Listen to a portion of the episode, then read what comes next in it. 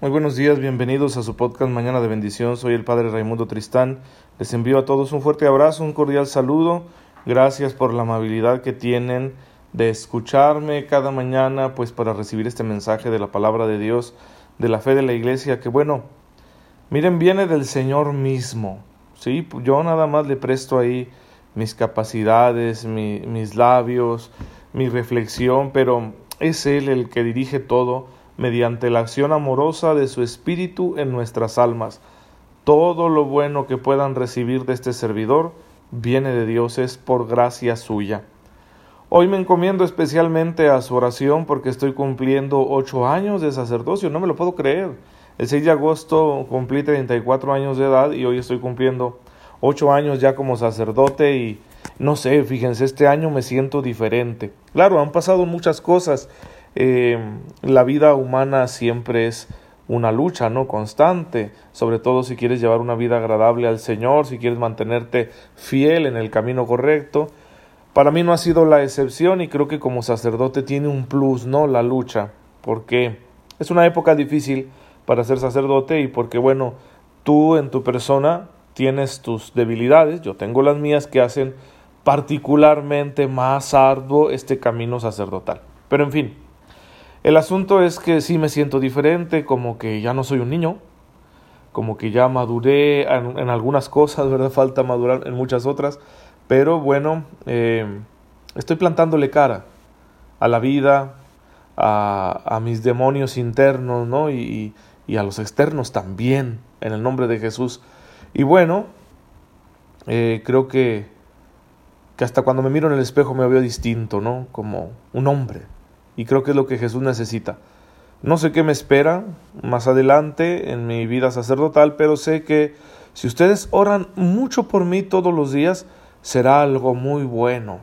Muy, muy, pero muy bueno, porque a pesar de, de mis limitaciones, el Señor llega a muchas personas con su amor, con su gracia, con su misericordia, a través de mi humilde ministerio. Es que tú dale a Jesús algo y Él lo va a multiplicar, pero pero no puedes así como que darle poco diciendo, pues tengo poco, le doy poco. No, es que tengas poco, mucho, eso no importa. Dalo todo. Dalo todo y Él multiplicará. Y bueno, es lo que yo trato de hacer en mi ministerio sacerdotal. Aunque de vez en cuando me saque una lágrima, aunque de vez en cuando me desespere, aunque de vez en cuando me enoje, aunque de vez en cuando quiera tirar la toalla, pues Dios es fiel. Hasta ahora no me ha permitido eh, alejarme de su amor y bueno, aquí seguiremos mientras Él nos dé la gracia. Así que por favor, una oración por este servidor en este aniversario sacerdotal. Ocho años. Yo me ordené con otros compañeros sacerdotes, el padre Juan Manuel Lozoya, el padre César Carrillo.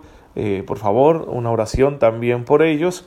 Con el padre César tengo la, la fortuna de trabajar junto con él aquí en el seminario arquidiocesano y eh, el padre Juan Manuel Osoya es, es, párroco en una parroquia en la que yo fui vicario, una parroquia muy bonita y muy querida que es la del Sagrado Corazón de Jesús, ahí en la comunidad del Saus, en el kilómetro 54 de la carretera Ciudad Juárez. Bien, pues oren por favor por nosotros para que el Señor multiplique todo lo que con humildad hemos puesto en sus manos para que Él lo tome, lo transforme y con ello bendiga a la humanidad, que de eso se trata la vida de un sacerdote.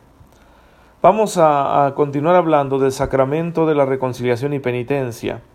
Hemos establecido, primero que nada, la necesidad que tenemos los pecadores de ser perdonados, aunque hayamos sido redimidos por Cristo mediante la fe y el bautismo, seguimos cayendo en el pecado, seguimos ofendiendo a Dios y Dios nos ofrece su misericordia de una manera radical y comunitaria, que esas son las características que tiene este sacramento, si no es algo privado, aunque yo y establezca un diálogo, vamos a llamarlo así, secreto con el ministro de Dios y ahí le confiese mis pecados, en realidad no es un acto privado, es un acto eclesial, porque me estoy reconciliando no solo con Dios, sino también con la iglesia y mediante la iglesia me reconcilio con Dios. Bien, hemos hablado también que hay actos que pone el hombre, el hombre pecador que hace penitencia y, y quiere convertirse, y actos que pone Dios que son inmensamente mayores, ¿no? Pues de Él viene el perdón y la gracia para luchar con el pecado y la sanación de las consecuencias del pecado. Vamos a hablar ahora de los frutos de la confesión. ¿Cuál es el primer fruto? Bueno, si, si nosotros acudimos al capítulo 20 del Evangelio de San Juan, que en el versículo 20 es donde Jesús les sopla sobre ellos y les dice, reciban el Espíritu Santo para que perdonen los pecados. A sus apóstoles, eh, Jesús resucitado se les aparece y les dice eso. Pero es un contexto más amplio. Jesús se aparece en medio de ellos que estaban un poco temerosos y, San Juan nos los retrata así como titubeantes, con el caso clarísimo de Tomás, ¿no? que, que dudaba. Y lo primero que Jesús les dice es la paz esté con ustedes. Hermanos, es que el primer fruto de la reconciliación con Dios será siempre la paz. Todos hoy en día buscamos la paz, porque cuando vivimos en, en conflicto con nosotros mismos, cuando vivimos angustiados o divididos en nuestro corazón, es muy complicado sacar a flote nuestra vida. Bastante difícil porque pues eh, no, no estamos al 100 en lo que tenemos que estar. No, no rindo en mi trabajo al 100%, en mi estudio, en casa, con la familia, en la, en la escuela, en mi círculo de amigos, en mi vida social, en mi vida cívica, en, en la iglesia. No, no rindo al 100, no rindo porque estoy en ese conflicto conmigo mismo y por eso buscamos la paz. Y en el mundo de hoy vamos a encontrar mil ofertas de paz desde perspectivas muy profesionales como las que puede brindar, por ejemplo, un psicólogo, un terapeuta, un médico, y que nos acompañan en nuestras tomas de decisiones, pues para que las hagamos con mayor conocimiento de causa y también conociéndonos mejor nosotros mismos. Hasta de, de, eso, que es muy bueno, podemos encontrarlo, por supuesto, con abundancia, pero también podemos encontrar hasta charlatanes, ¿verdad? Paz barata, ¿sí? Cómprate esto, vente a este culto, haz este curso. Y, no pocas veces esto se infiltra en nuestra iglesia, ¿eh? Voy a tal retiro porque ahí van a imponer manos y ya voy a estar en paz. Mm, no, no, no, no, no, no. ¿Cuál es la diferencia de la paz que nos da la reconciliación, la conversión? Especialmente cuando se recibe en el sacramento de la, de la penitencia. La diferencia es que la paz que Cristo nos da mediante su perdón no está orientada hacia nuestro propio bienestar, sino que se orienta hacia el amor. Un amor que en cristiano se llama entrega, se llama servicio, se llama sacrificio. Y eso puede no gustarnos. Una paz barata, aunque sea acompañado el proceso para conseguir la paz muy profesionalmente, eh, no deja de ser barata porque se sigue centrando en mi bienestar, en mi egoísmo, ¿sí? Vamos, el psicólogo te dice, mira, antes de dormir, perdona todo para que puedas descansar tranquilo y tener paz. Sí, eso es muy bueno y puede ser conveniente para tu salud mental, pero no es la paz de Cristo. Porque ese perdón no está centrado en el amor a los demás, sino en el amor a ti mismo, que quieres liberarte de la carga para estar bien y seguir gozando la vida y, evitar problemas, ¿no? No, la, la paz de Cristo es distinta por naturaleza. Es una paz que nos mueve a entregarnos más, a amar al que nos quita la paz, el que nos perturbó, el que nos ofendió, el que nos humilló, amarlo amar al que nos cuesta amar, amar hasta el extremo, amar dando la vida, amar sacrificándonos. ¿Por qué la paz de Cristo es así?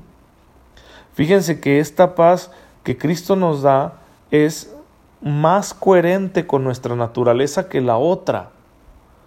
Porque la paz barata puede estar orientada a satisfacer nuestro egoísmo incluso cuando recibes cierta ayuda profesional. Porque esa ayuda profesional no siempre, más bien dicho, casi nunca puede darte una orientación. Es acompañamiento.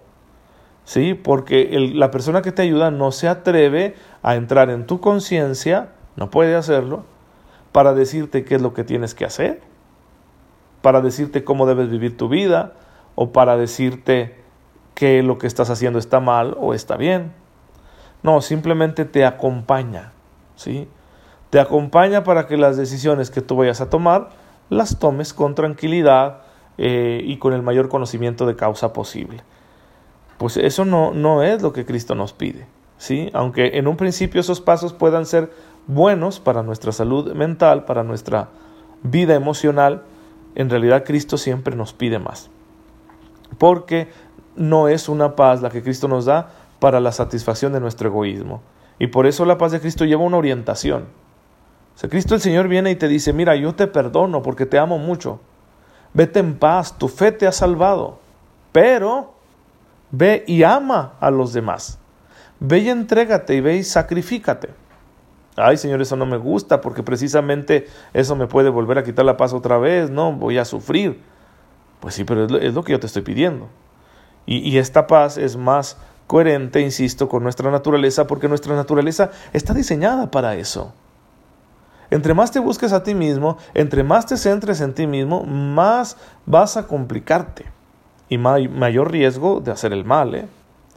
Pero cuando tú te vuelcas sobre los demás, entonces vas a experimentar el gozo de darse, de, ser como Dios, porque Dios a fin de cuentas se da.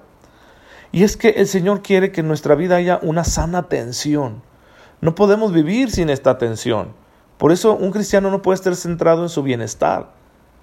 La tensión que existe en nuestro corazón entre el deseo de ser amados que todos tenemos y por lo tanto de pasarla bien y el deseo de satisfacer la llamada que Cristo nos hace a amar a los demás sin esperar nada a cambio. Son como polos opuestos, ¿sí? Y hay una cuerda, ¿no? Entre, entre estos dos polos que está tensa. Esa cuerda somos nosotros. Pero cuando está bien afinada, está tensa. Cuando el Señor ejecuta la melodía con este instrumento que somos nosotros, las cuerdas de nuestra vida podrán ejecutar una melodía preciosa porque están afinadas ya que han aceptado esta tensión.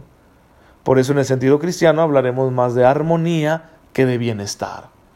Sí, cuando yo busco la paz, la busco para encontrar una armonía entre los diferentes elementos de mi vida que se encuentran en tensión y que si no están en esa sana tensión cristiana, van a estar desafinados. Y entonces Dios no podrá ejecutar su maravillosa melodía a través de mí porque va a sonar muy mal, va a sonar muy feo, ya que yo he renunciado a esa tensión y prefiero que las cuerdas estén flojas. Un bienestar centrado en mí mismo. El fruto del perdón es la paz, pero una paz para el amor, no una paz para la comodidad, no una paz para el aislamiento, no una paz para el egocentrismo, no una paz para la vanidad, no una paz para el amor. Y el amor exige renuncias, sacrificios, lucha interior. Qué bueno, hermanos, que vivamos en esa tensión. Si no fuera así, pues nos perderíamos. Hay que pedirle al Señor entonces que nos enseñe a amar su paz, porque Él dice, les doy mi paz, pero no se las doy como la da el mundo, no de manera fácil y barata. Siempre habrá algo que hacer. Ejemplo, ¿no? El joven rico quería seguir al Señor y era bueno, ¿no? Practicaba una cierta moralidad en la observancia estricta de los mandamientos de la ley de Dios. Pero no quiso renunciar a todos esos bienes que lo tenían atrapado. Y por lo tanto se quedó sin ser discípulo del Señor. Hubiera experimentado tanto amor si hubiera seguido al Señor, pero no fue capaz de hacer esa renuncia bien. Todos tenemos que hacer renuncias en orden a amar como Cristo nos pide y tendremos que renunciar a comodidades, a bienes terrenales a los que estamos apegados y principalmente a nuestra mentalidad que tiende a justificar nuestros pecados. Bien, hermanos, pues espero que esta reflexión les ayude a buscar el sacramento de la reconciliación y penitencia para que a través del perdón que Cristo nos da en él, ustedes encuentren la verdadera paz. Señor, en esta mañana te damos gracias porque tú bendices nuestros corazones con la paz. Ayúdanos a resguardarla, manteniéndonos firmes en la voluntad de amarte y de servirte, porque tú eres, Señor, lo mejor de nuestras vidas. Te pedimos todo esto por Jesucristo, tu Hijo, que contigo vive y reina en la unidad del Espíritu Santo, y es Dios por los siglos de los siglos. Amén. El Señor esté con ustedes. La bendición de Dios Todopoderoso, Padre, Hijo y Espíritu Santo, descienda sobre ustedes y les acompañe siempre. Muchas gracias por escucharme. Nos vemos mañana si Dios lo permite.